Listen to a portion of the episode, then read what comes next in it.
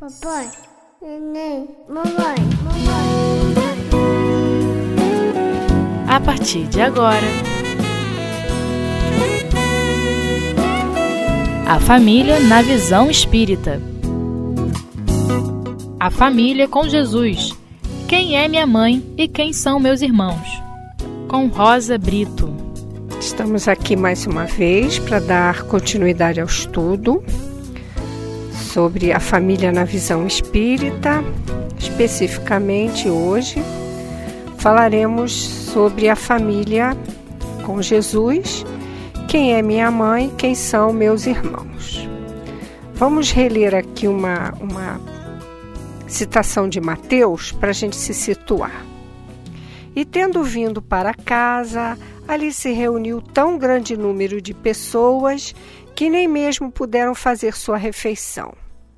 Quando seus parentes tomaram conhecimento disso, vieram para se apoderarem dele, porque, segundo diziam, Jesus havia perdido o espírito.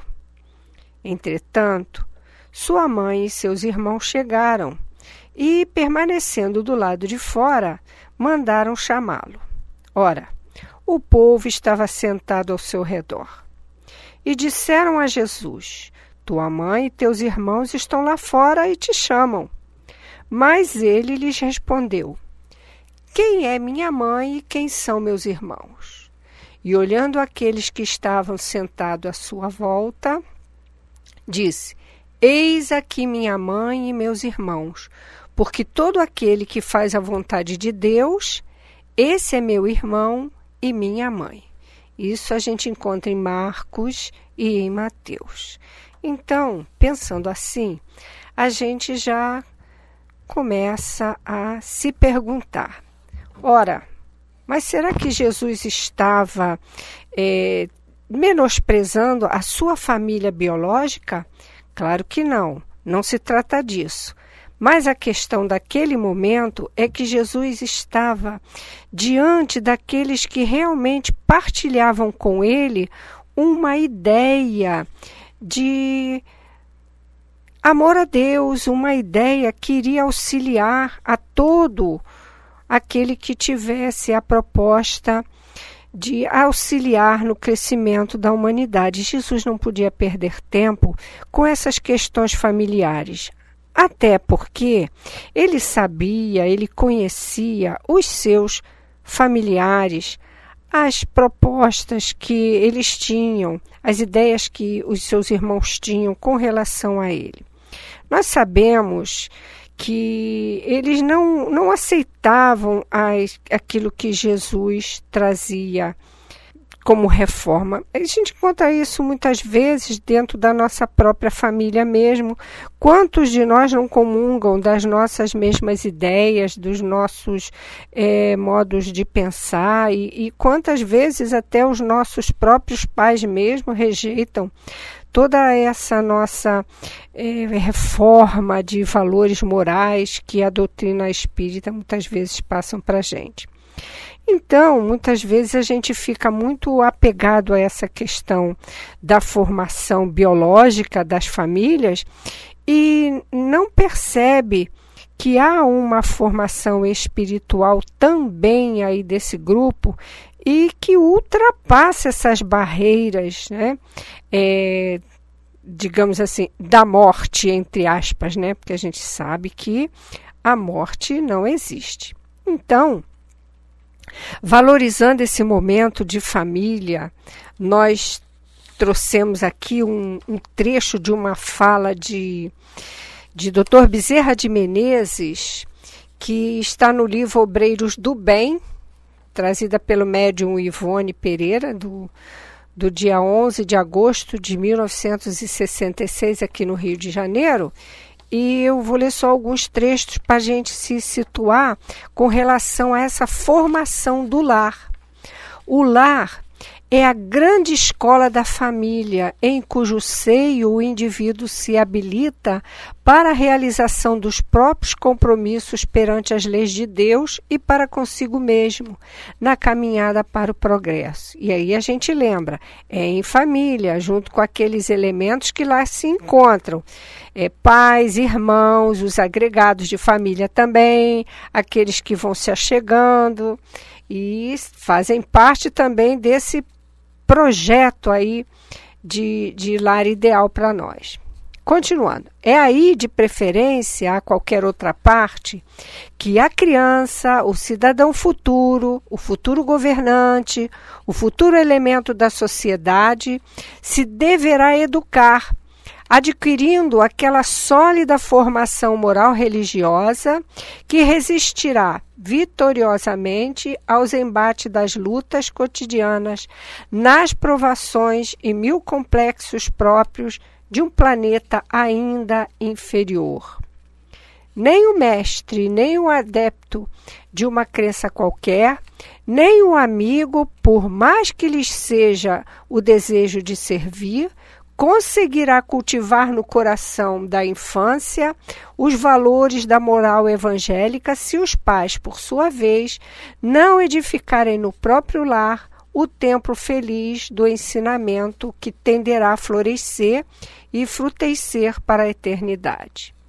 Daí a urgente necessidade de os pais espíritas se habilitarem para dar aos filhos pequeninas aulas de moral, aulas de evangelho, aulas de legítimo espiritismo e mesmo aulas de boa educação social e doméstica, pois o espírita Antes de mais nada, necessita manter a boa educação doméstica e social, sem a qual não será cristão.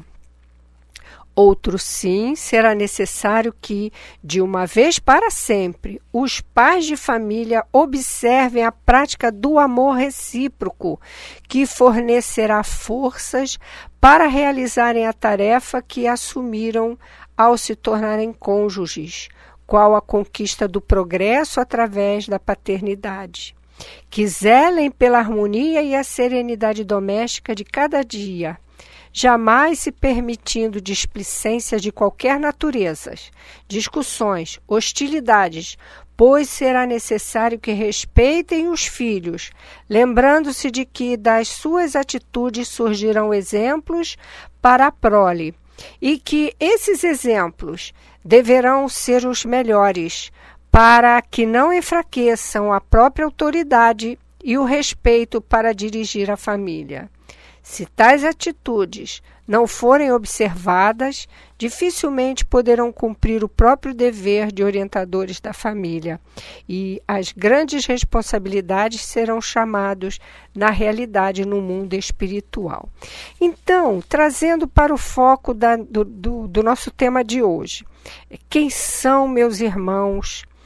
Quem é a minha mãe? Jesus trazia naquele momento é, a grande responsabilidade para cada um de nós de perceber que todo esse processo de formação do ser, de educação do ser, vai muito além desse âmbito, dessa única vida, transcende a vida espiritual. Então, acima de tudo, perguntamos quem verdadeiramente nós estamos chamando de irmãos porque na verdade, é, muitas das vezes atribuímos essa palavra apenas à questão da, da biologia, mas não necessariamente ela tenha que ser assim. Aqueles que partilham conosco dos sentimentos, dos projetos de, de elaboração do mundo melhor, esses são verdadeiramente irmãos de Jesus. A gente lembra é de uma passagem que está no nosso livro de, de apoio, muitas das vezes um livro ideal de cabeceira, né? O Boa Nova, que é uma, uma, uma obra do médio Francisco Cândido Xavier, que traz como espírito Humberto de Campos algumas reflexões da vida de relação de Jesus com seus discípulos, que é bastante a gente bastante interessante a gente tomar conhecimento para que a gente possa trazer para o nosso dia a dia, na nossa vida familiar. É um momento em que Jesus se encontra com Bartolomeu, um dos seus apóstolos. Ele era muito dedicado, um discípulo muito dedicado a Jesus e trazia questões familiares difíceis, mas bem comum no nosso, no nosso momento. E Bartolomeu, ele tinha é, uma dificuldade grande de relacionamento com seus, com seus pais e com seus irmãos. E muitas das vezes ele, ele era até ofendido mesmo por eles, por conta dele se afastar para ouvir as pregações de Jesus.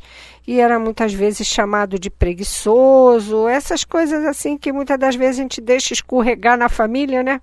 E, e, e aí perde uma grande oportunidade de, de aprender com, com o outro, né? Então, Bartolomeu sofria com isso, com essa, com essa maneira do, dos seus familiares lhe tratarem, né? E ele então vai questionar Jesus, vai trazer é, as suas dores para o mestre, porque ele tinha em Jesus alguém que ele confiava, alguém que ele podia abrir o seu coração. Então, Jesus fala assim para ele num desses momentos: a vida terrestre é uma estrada pedregosa que conduz aos braços amorosos de Deus. O trabalho é a marcha, a luta comum é a caminhada de cada dia. Os instantes deliciosos da manhã e as horas noturnas de serenidade são os pontos de repouso. Mas ouve-me bem, Bartolomeu.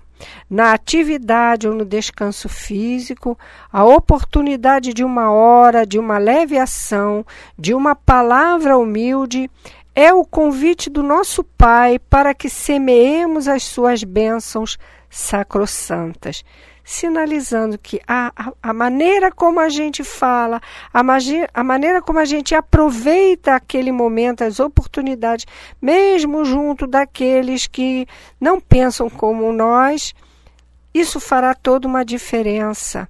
Isso estará é, para nós sinalizando uma oportunidade da gente semear o bem ali junto com aqueles companheiros. É, e, então, aí ele continua mais adiante, né? É, Bartolomeu então pergunta: Mestre, os vossos esclarecimentos dissipam os meus pesares, mas o Evangelho exige de nós a fortaleza permanente? Olha que pergunta, né, para nós. Será que a gente tem que viver 24 horas é, mergulhado somente no pensamento? Do Cristo. E aí a gente fica sempre com essa questão na cabeça. E a nossa vida cotidiana e a nossa vida de relação, a nossa vida material? Será que a gente precisa se afastar disso? Não vamos esquecer que a gente precisa pensar nesses dois aspectos: a vida material e a vida espiritual. Vamos fazer um intervalo, já já voltamos.